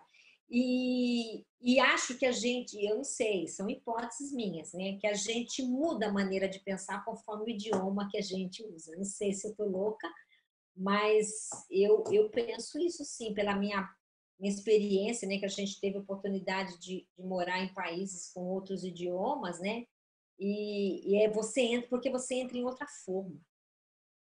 É outra forma que aquela linguagem te traz, né? Posso aqui interromper, né? E, e, e isso muda tudo, né? Na sua maneira de se manifestar. As evocações são outras, as consciências às vezes mudam, né? Enfim, são coisas que, que precisa estudar. Não sei se eu ajudei aí na resposta, Luimara. Sim, obrigada. É, é possível, então, é, encerrar o compartilhamento? Perfeito. Isso, Agora estava buscando, com... aqui, buscando aqui o lugarzinho. Agora é com os colegas. É. Se tiverem alguma pergunta, alguma observação, até uma maneira que eu estava buscando de, de conseguir sintetizar isso, né, de, de uma maneira mais, vamos dizer assim, funcional, né? É, o pessoal é muito bom aí nesses mapas mentais, tal. Eu sou do papel e da caneta, né? Eu não tenho essa, essa, habilidade aí. Mas, enfim, são, são hipóteses né, de, de trabalho de autopesquisa que eu também acho, sabe, que às vezes vai funcionar mais para uma pessoa e menos para outra. Tem gente que é muito mais da, da imagética e da imagem. Às vezes a pessoa ela funciona melhor pela imagem, né? É, eu funciono melhor com palavras, eu particularmente, eu acho mais fácil, né? Mas, mas a gente tem que ver também isso, né? Às vezes funciona mais esse tipo de, de técnica para uns e menos para outros. Né? Nós podemos encerrar, então? Tem pergunta aí, Leimar? Mas abre o microfone que tá, seu microfone está fechado. Ah, não, não, eu já ia passar aqui, mas é que é, como não tinham questões, temos um colega aqui que gosta muito de brincar tecnicamente com as palavras e idiomas, e ele pergunta se você chegou a criar algum neologismo para que seja cosmosintetizador, capaz de constar em seu elenco de tesauros autocognitivos. Olha, gostei da sua palavra, da sua pergunta, até imagino quem seja o, o colega que está fazendo essa pergunta. Não, eu não lembro, eu não, não cheguei a isso ainda de de criar, né? Mas e, e, acho interessante porque tem gente muito boa com isso, né? Tem gente que tem essa, essa habilidade, ele é um que tem essa habilidade de, de fazer isso, mas eu ainda não fiz. Agora, veja, é, esse colega que trabalha com as palavras, né? A, a pergunta que a gente poderia fazer para ele é: a sua retrosenha é palavra também? É, é, são perguntas que, que vale a pena, porque é, se eu estou pensando que é a pessoa correta, né? Porque a facilidade que ele tem com o uso das palavras é, é uma coisa é acima da média, né? A gente tem que dar valor para esses traços que a gente tem, é, no sentido de né, retribuir a partir disso, né? O que, que a gente pode construir em relação à, à retribuição. É, enfim, eu estou lembrando dessa pessoa porque ela é muito acima da média. Né? Se é que eu estou pensando a mesma pessoa, nessa área ela é muito acima da média. Ela tem uma inteligência ali que pode ser muito bem aplicada nesse sentido, né? Enfim, então a pergunta para a pessoa é a sua retrosenha, o seu, o que, que é a sua a especialidade, é, ela tem que encaixar, né? Isso em algum momento. E eu estava lembrando, né? Agora falando dessa desse caso, é, como que a gente faz essas relações entre as especialidades, entre essas variáveis, de uma maneira instintiva. Né? Aqui a gente trouxe um nome bonitinho que chama Tesauros, né? Mas, por exemplo, sexta-feira a gente estava fazendo aquela assessoria ali, a Denise e eu, de reto discurso, né, Denise? E a gente pegou um veio da pessoa que estava ali estudando, né? A gente começou a discutir um veio X lá que ela trouxe e, e, e ela ficou olhando aquele veio, né? E automaticamente ela falou: não, mas isso vai mexer com a minha retrosenha e com o meu mater pensene e com o meu não sei o quê. Né? Então, veja como a gente precisa fazer essas relações, né? E que quando a gente abre uma variável dessas, essa variável ela vai influenciar nas demais, né? Nas demais variáveis de de autoavaliação, por causa dessa, desse intrincamento né, existe. Não lembro se a Denise lembra desse, desse momento, né? Ela mesma verbalizou, né? Não, mas calma. Se abrir esse veio dessa variável aqui, ela vai afetar aquela, aquela, aquela, porque ampliou a lucidez e ela mesma ressignificou naquela mesma hora. Então você vê, a gente faz isso e o meu meu sonho de consumo é saber fazer isso de uma maneira mais profissional. É saber fazer essa conjugação. Fala, Denise. É. Eu queria ressaltar, eu achei assim, o método que você propôs aqui excelente. Eu acho que dá para fazer até um curso, sabe, em cima disso. E a importância de identificação dessas variáveis na, na troca grupal, né?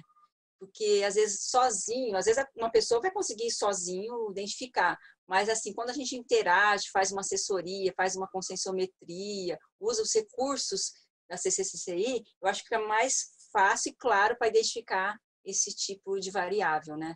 Então, a importância da troca grupal, porque aí esclarece, né? Tem muita coisa que a gente não consegue ver em nós mesmos. O mega é uma coisa assim, super difícil, que às vezes o outro enxerga, tá na cara, mas para nós não dando os exemplo, pontos né? Cegos, né? Os pontos cegos. E eu concordo com você que o grupo, nessa hora, ele, ele ajuda muito. Agora, também acho, Denise, que essa, já vou passar para o Guilherme, essa, esse elenco de variáveis que a gente pode trazer, né, ajuda, quer ver, sabem que? Ah, eu não sei o que eu vou escrever. Ah, eu não sei o que, que é prioritário. Ah, eu não sei, entendeu? Então, essas variáveis, elas já vão te dar, às vezes, ideias, elementos de por onde caminhar, né? Qual que é o tema do meu livro? Isso aí, quantas milhares de vezes a gente escuta, né? E esse mapeamento, ele vai te dar ideias. É, eu penso, né, que é inevitável. Fala, Guilherme.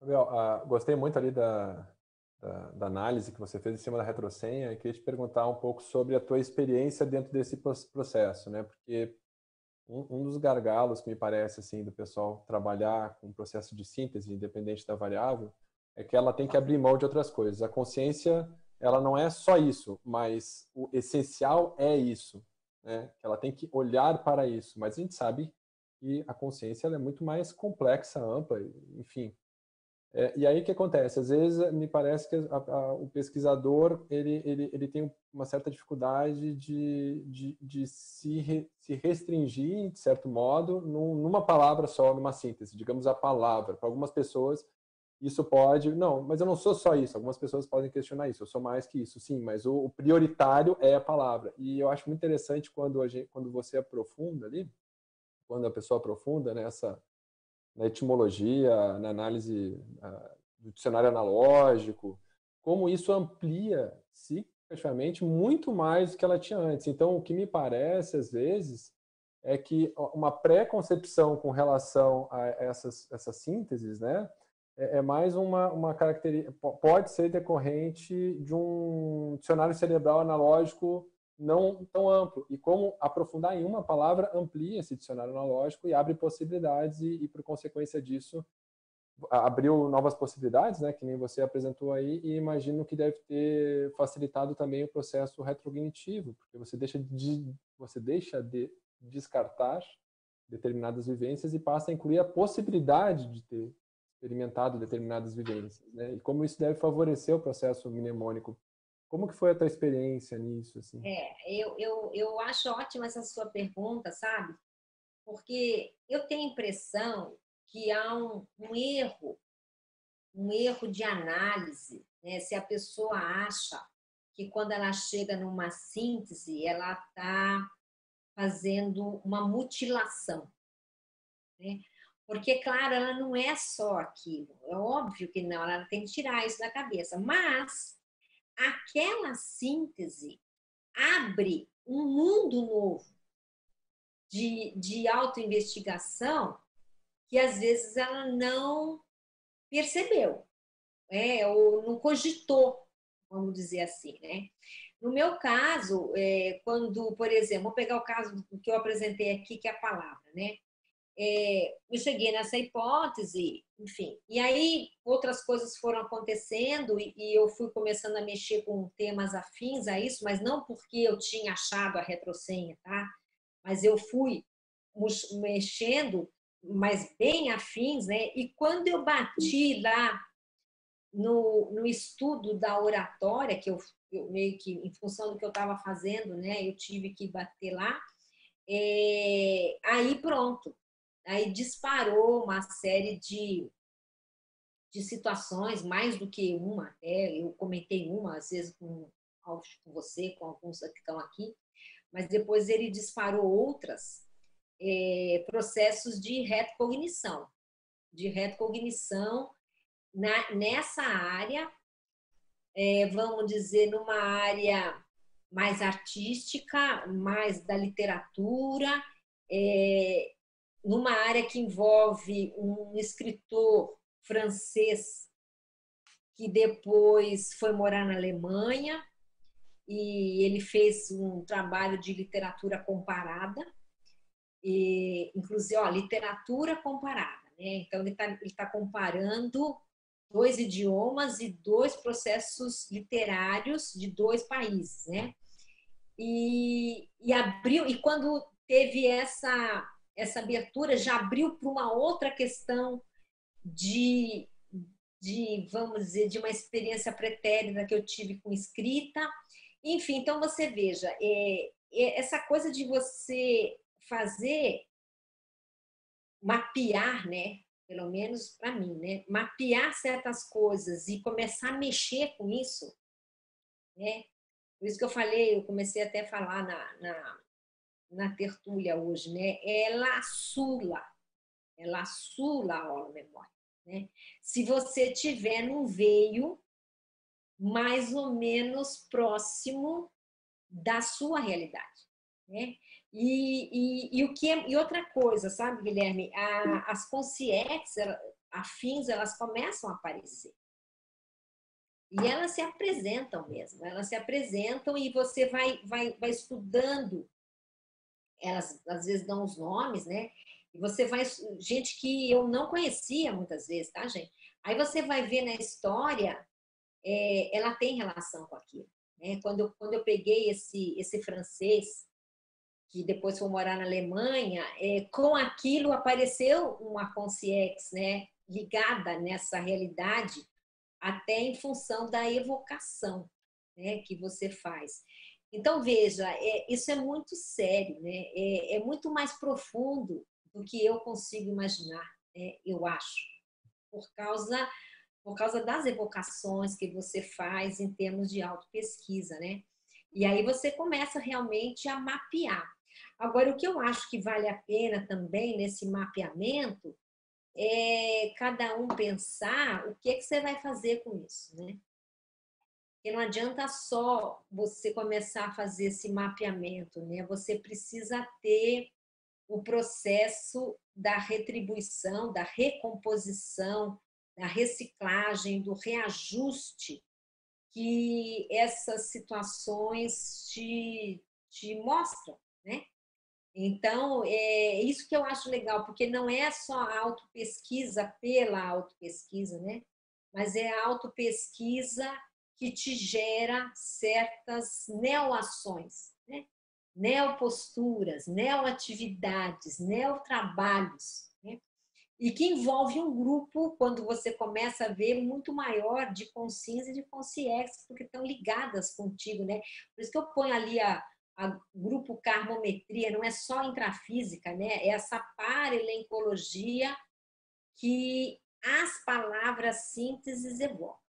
Eu, eu penso isso, sabe, Guilherme? Não sei se você que estuda o Mater Pensene há tanto tempo, a Denise aí no Retro Discurso, a Luimara, que trabalha com a conscienciometria há tanto tempo, pensam igual, né? Eu até quero escutar, mas eu, eu penso isso.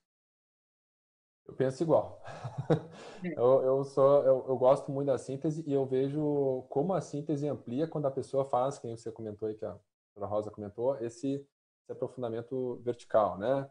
Quando ela entra fundo na, na, dentro daquele holopensene que essa palavra proporciona, amplia demais as associações de ideias, é, o nosso conhecimento, a nossa polimatia, eu acho que eu, enfim, eu acho muito importante. E acho muito importante também dentro da, da pesquisa a gente ter esse, de novo, né, que a gente já falou, mas esses posicionamentos.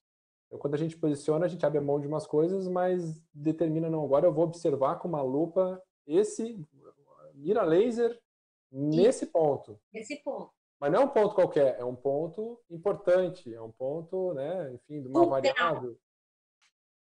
Como? Fulcral, é um ponto Perfeito. É um ponto fulcral dentro da sua história pessoal, né? É. E aí quando você puxa aquele ponto, aí quando você vê, tem um tratado, né? Exatamente. Aquilo vem tudo. É, é interessante e, e, e, acho instigante isso. Ele é instigante porque é assim que é o paradigma consciencial, né? O paradigma ele te leva a, a entrar em certos campos que são inevitáveis, né? E, e é assim que a gente vai aprendendo, né? Agora, o que acontece? Tudo isso é porque uh, tem um item aí que ajudaria um shortcut enorme, né? Que seria se eu, por exemplo, tivesse assim uma parafenomenologia muito avançada, né? Aí, aí de repente você teria uns atalhos, né? de autopesquisa absurdas. Né? Eu fico pensando, por exemplo, professor Valdo lá com a projetabilidade dele. Então, aquilo, né, uma experiência da projetiva específica que ele tenha, é, várias que ele teve, já faz esse mapeamento, né? Mas não é assim, a minha realidade não é essa. Então, eu vou nas migalhas né, que a gente vai instigando para poder fazer esse mosaico, né? Esse mosaico maior de, de, de autocognição, né? De autocognição visando, né? Eu sempre penso isso, visando de uma maneira prática, né? A proexis. Eu acho que não dá para ficar só na autopesquisa sem a prática, né? Proexológica, porque aí seria até não sei o que vocês acham, mas às vezes até um certo desvio, né? se ficar só nisso, né? Você tem que pegar isso e aplicar, porque se também não aplicar, tenho a impressão que a coisa não reverbera. A coisa tem que andar, né? A coisa tem que ter frutos assistenciais, senão não há, é, vamos dizer assim, investimento né, maior dos amparadores. Fala, Luimar. Falando em frutos assistenciais, um colega comenta no chat que ele começou a estudar espanhol e a partir disso teve repercussões, inclusive com o público de assistidos na TENETS. Né? E a outra colega, com a questão também do poliglotismo, traz a, a informação de que, no caso dela, levou a essa expansão também e uma necessidade de trazer produção escrita. Então, que são outros frutos. Agora, professora, temos duas pessoas interessadas e pedem para aprofundar o item que está no paper, na página 2, que é o item autorrefratariedade. Uhum. Eu, vou, eu vou ler aqui. Tá conforme, conforme a autodesassediologia, o ato de identificar, nomear e, por vezes, verbalizar de modo cosmoético os autoachados, inclusive os de caráter nosográfico, é procedimento propulsor de interesclarecimento, além de, em certos casos, ampliar a autorrefratariedade da consim perante os assediadores intrafísicos e extrafísicos. Pode ampliar e depois temos uma pergunta. Tá, eu acho isso sim fundamental, porque é aquela história do autoposicionamento, né? E isso não é só o mega trafar, às vezes, que você verbaliza, assume no sentido de reciclar. Às vezes é o, verba, é o mega trafor. Né? Às vezes a pessoa não assume o mega trafor porque ela tá cangada. Ela tá, entendeu? Ó, ela tá com canga, ela, ela não dá conta, ela tem pressão extrafísica. A pressão extrafísica dificulta ela assumir. Eu estou falando mega trafora, eu nem estou falando mega trafar, né? Porque às vezes a gente pensa só na patologia, mas não. Então, veja, é, essa coisa da assunção, assunção para si mesmo, e se for o caso, a assunção pública, ela, ela detona o processo da subjugação, né? Ela, ela começa, se for bem feita, né? ela, ela abre caminhos, né? Ela, você não fica mais assim, vamos dizer, cismesmado, né? Cismesmado em si mesmo, né? Você assume e põe para fora. Então isso aumenta a refrateriedade, né? Você vai criando, como diz o, um colega nosso, um couro mais grosso. Você fica com as autodefesas maiores, porque você está enfrentando aquilo. É, eu, eu fico me perguntando, sabe, Luimara, até que ponto a pessoa que não não assume nenhum megatrafor, mas de uma maneira mais para si mesmo e pública, né? Uma maneira pública. Olha, eu acho que o meu megatrafor é esse. Até que ponto não tem assédio nessa história, né? Ou no mínimo autoassédio porque isso, porque isso vai gerar reverberações. Então, veja, você fazer esse mapeamento dessas palavras sínteses, até certo ponto, eu até cheguei a comentar, é um movimento de autodesassédio. Eu acho isso. Né? Não sei, cada caso, cada pessoa pode ser que tenha um peso maior, um peso menor, mas eu penso assim. Nessa linha, é, a, a, colega traz que, nesses, é, além desses três aspectos mencionados, ela pensa que o registro gráfico complementa a condição da autodesassedialidade. Poderia comentar sobre a relação da escrita conscienciológica com a consolidação e ampliação do tesauros cognitivo pessoal ao longo da série X? Ah, mas é perfeito, né? É, você registrar é para a eternidade, né? É assinatura pensante. A, a gente, eu, eu, eu volto àquela história, o, o autodesassédio, né? Ele, ele se faz por ações, não só, claro, reciclagens de ideias, né? Mas aquilo se concretiza a partir de ações materializadas, né? Então você veja a GESCOM, a GESCOM, ela é isso a GESCOM é você colocar a sua pensenidade para todo mundo, escancarada. Você escancara a sua pensenidade para quem quiser ler e para quem quiser ver, inclusive nas entrelinhas do seu texto. Né? E, então, veja, é um momento de autodesassédio, primeiro, é um momento de autoposicionamento, e eventualmente é um momento de recomposição, de recomposição, é um momento de esclarecimento, é um momento de reencontro com os credores, né? É um momento, olha quanta coisa que está envolvida na escrita, né? É um momento também de reencontro com os amparadores. É um momento de reencontro com os grupos afins àquela temática que você está trabalhando, né? Isso tudo a partir do ato de escrever. Né? Não é só aí que isso acontece, né, gente? Mas esses campos de escrita que vão gerar as GESCONs, eles são, eles são esses momentos, né? É por isso que, às vezes, ah, fica difícil em certas fases da escrita do livro, né? Uns um pouco mais, outros um pouco menos, uns num capítulo específico, outros em outro, é, em função desses, desses momentos, né? Desses momentos de, de posicionamento. A Luciana Lavor tem esse termo, né? De posicionamento seriexológico, né? Você se posiciona ali. E, mas essa é a riqueza da coisa, né? É a riqueza da escrita é que além dela melhorar a sua cabeça, porque eu acho que melhora, ela proporciona um palco, um palco extrafísico, né? De, de reencontros de destino, né? E é extremamente instigante esse palco, né? tanto de um é. lado quanto de outro. Fala, Neymar. Perfeito. Na, nesse contexto, a colega pede para aprofundar o item público-alvo, que é o estudo do perfil das consciências assistíveis prioritárias.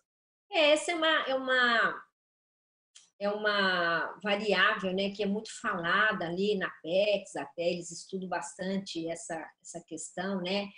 Hoje em dia, a gente poderia usar um termo que ficaria mais fácil, quem sabe, entender.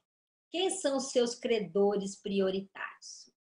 Esquece a palavra público-alvo, que é muito marqueteira, vamos chamar assim, e coloca a palavra credor. Para quem você deve mais? Né? Pronto, esse é seu público-alvo, entendeu? É, é, o povo prioritário. Eu, eu lembro que a, a, quando eu comecei a fazer TENEPS, a gente mudou de país, né? Então, eu falei, bom, pela lógica, eu tenho credores prioritários para ser atendidos naquele outro ambiente para onde eu fui, né? A, a dívida, às vezes, estava maior lá. Então, veja, as, as realidades, até a própria TENEPS, ela pode mostrar um pouco disso, né? Outra coisa, o seu mega trafar, se você, você mapeou bem o mega trafar, ali você também pode encontrar os seus credores. No seu Mega Trafor também. Então, e, então quem sabe para ajudá-lo, Imara, tira essa palavra público-alvo e põe a palavra credor. A, como é que chama? A, o Ivo vai dar um curso, né? O professor Ivo, acho que não lembro exatamente quando, ele vai dar um, um livro sobre esse o livro dos credores, né? Que é vale a pena, vale a pena pensar nisso, né? Para quem que você deve. E não é só deve no sentido é, de algo que você fez mal, né? Mas é no sentido da, às vezes, da gratidão, né? Do, do coleguismo. Então, enfim, tem uma série de itens aí que, que você tem que pensar. Agora, esse, esses credores, eles vão ficar mais claros, eu penso, no mapeamento dessas variáveis eu penso que vão ficar, é inevitável. Né? Não quer dizer que você vai mapear tudo, obviamente não, mas ele vai ficar um pouco mais nítido. Né? Você veja a minha realidade, né? Se eu mexi hipoteticamente com informação, né? com comunicação, se eu tenho essa hipótese, também não sei se é isso da retrocem a palavra, né? Então, veja, a minha dívida, ela está nessa área, né? Vamos dizer assim. Uh, eu tenho que mexer com informação. Todo mundo tem, mas eu tenho dentro de uma particularidade, entendeu? Que, que pode ser diferente, provavelmente é diferente aqui da Denise. Da Denise, às vezes, acho que é meio próximo, mas diferente do Guilherme, que é diferente da Luimara, né? que é diferente do Eduardo, do Flávio. Então, são, são situações que, que são inevitáveis, né? Então, já te dá um caminho, né? Um rumo em termos de, de área de assistência. Fala, Neymar. Pois é, olha, eu me surpreendi porque foi muito convergente o termo palavra com as áreas que eu também me, me identifico. A sua, a sua a análise nas várias áreas de atuação ou com vários contextos históricos ela é, foi realmente muito é, elucidativa. Agora, para finalizar, temos uma última questão aqui, que é, eu digo, finalizar as perguntas de, de teletertulianos, né? Matinais. Professora Amabel, como você entende que o evoluciólogo lida com o tesaurus autocognitivo dele e também dos assistidos? É aí, olha, show de bola essa pergunta, né? Porque o Tesauros dele é uma mega enciclopédia grupo kármica? É uma mega enciclopédia grupo kármica, porque ele, ele tem a ficha, a ficha do grupo mais à mão, né? A ficha do grupo mais à mão. Agora, de uma maneira prática, prática, é, como é que se chega a isso? Né? Tem várias maneiras, mas uma extrafisicamente que, que essa pergunta me faz lembrar, sabe, Loimara? E que eu sempre pego, eu tenho que pegar um modelo do professor Valdo, né? É que ele dizia assim: olha, nessa última intermissão dele, na época, né, de duzentos e tantos anos, eu fui atrás, eu fui atrás dos meus colegas e eu, ele extrafisicamente falando, né? Ele ia atrás, ele fazia rapport com aquelas consciências, eu até falei isso no círculo ontem, e ele ia descobrindo o elo de conexão entre ele e essas consciências, consciências, no caso era consciência porque elas estavam ressomadas, e aí ele ia fazendo o mapeamento do grupo. E ele fez esse, aí é o tesauros dele, ele fez o mapeamento do grupo que eram os mais afins e ele ia fazendo essa conexão com ele. Né? Então ele olhava assim, bom, esse aqui eu, eu lembro que eu convivi na época tal, nananã, nananã, devo mais, devo menos, ele era dessa área, eu era daquela, e ele ia memorizando isso. Era a maneira dele trabalhar com a memória. Então, veja, ele foi criando o tesauro deles, a, dele a partir da interação, mas puxando pela holomemória, dos elos em comum entre ele e aquele grupo, né? E aí aparecemos nós aqui, né? Na, nessa vida humana e aquilo tum, vai vai bater na holomemória dele. Se, se passou no crivo, né, naquela rede que ele jogou extrafisicamente, vai ter mais chances dele recuperar a memória, né? Então, veja, já vou passar para o Edu. Então, veja, o evoluciólogo, né, ele tem esse mapeamento, né? Quem sabe uma, uma das, sei lá, eu nem imagino quantas técnicas que eles usam, né? Mas uma delas que o professor Valdo usou foi essa, né, para fazer esse tesauros que fizeram a pergunta aí. Fala, Eduardo. Mabel, você está falando isso, eu estou pensando, será que existe um tesauros grupo kármico também? Ou seja, algumas sínteses que definem aquele grupo especificamente. Eu estou pensando, por exemplo, a CCCI, será que tem um tesauros que une todo mundo, a Cognópolis? eu acho. Agora tem o tesaurus sadio e, e, e o tesaurus da interprisão, né? Porque o tesauro. Não, você tem que pensar. Qual que é o tesaurus que te liga na interprisão eventual que você tenha com aquelas consciências? Quais são os campos semânticos? É, quais são as palavras que te conectam com aquele holopensene? Ao mesmo tempo, aqui você lembrou bem na CCCI, né? quais são os, os campos que unem. Aí a gente tem até uma certa facilidade para imaginar por causa da conscienciologia, né? por causa do curso intermissivo, que é um ponto em comum, né? Mas é uma maneira de, de você fazer esse mapeamento, inclusive grupo kármico, né? Porque, veja, o tesauros que eventualmente você tenha com um grupo não é necessariamente o mesmo. É outro contexto, é outra realidade, é, pode até ter lá embaixo conexões, né? Mas são épocas e manifestações às vezes distintas. Outras vezes não, né? Outras vezes tem elos e pontos em comum.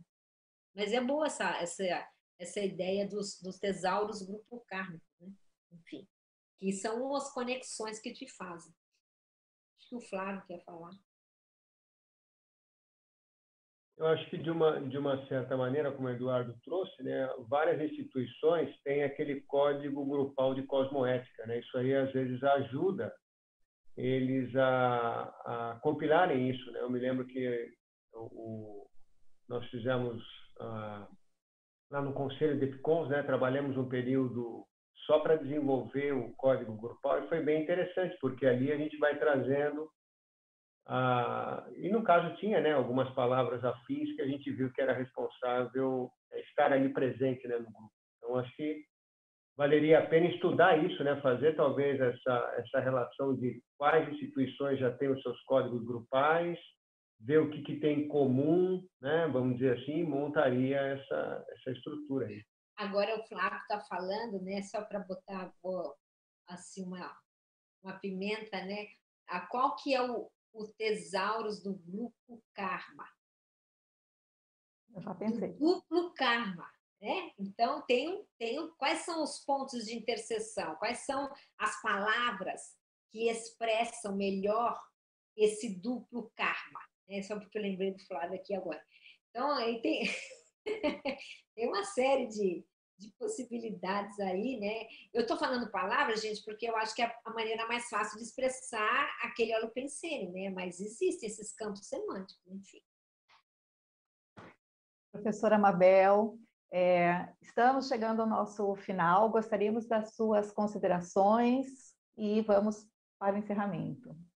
Não, eu só queria agradecer aí a participação de vocês, agradecer o pessoal aí que mandou perguntas, né? Se você tiver ideias, sugestões, é, enfim, né? Vai nos vai me ajudar. Se funcionou para alguém, né? Quem sabe tenham mais ideias melhores até do que eu estou trazendo aqui. Então, só queria agradecer. Nós é que agradecemos, professora Mabel Teles, por compartilhar esse seu trabalho, é, que com certeza ele está ensejando a continuidade foi falado em oficina, em curso, enfim, vamos aguardar os desdobramentos, porque ele é de muita relevância para a autopesquisa conscienciológica. Tivemos hoje 489 acessos, agradecemos também aos debatedores presentes, à equipe, Equipim, Equipex e aos nossos colegas teletertulianos matinais que participaram conosco. Um grande abraço, um bom domingo a todos e até a próxima semana.